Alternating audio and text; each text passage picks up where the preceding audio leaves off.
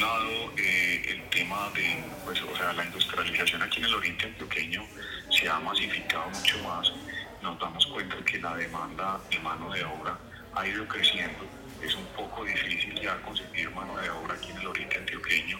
Digamos que es, es, un, es un tema bien complejo porque eh,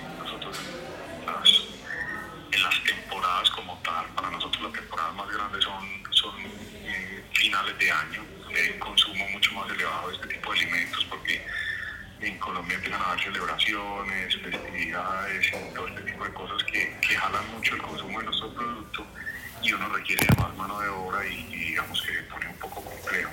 Y no solamente digamos que al final del año, sino a todo lo largo del año hemos notado que muchas empresas de Medellín grandes se han venido subiendo para el oriente antioqueño y la demanda de, empleo ha sido muy alta y la oferta ha venido siendo muy poca, ¿cierto? Sí, sí. Entonces, por un, por un lado, eh, ese ha sido uno de los retos.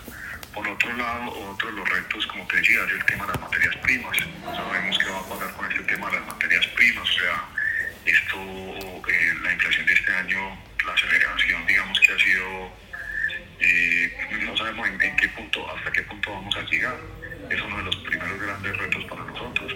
Digamos que nos, no nos, no nos eh, beneficia para nada que el dólar, aunque nuestros competidores, todos los productos son importados, a nosotros tampoco nos justifica que, que el dólar y el euro sigan subiendo, porque pues obviamente las materias primas para los animales Claro. en general se van a escasear y o se, van a, se van a encarecer y, y, pues eso hace que nuestros productos también se, se encarezcan.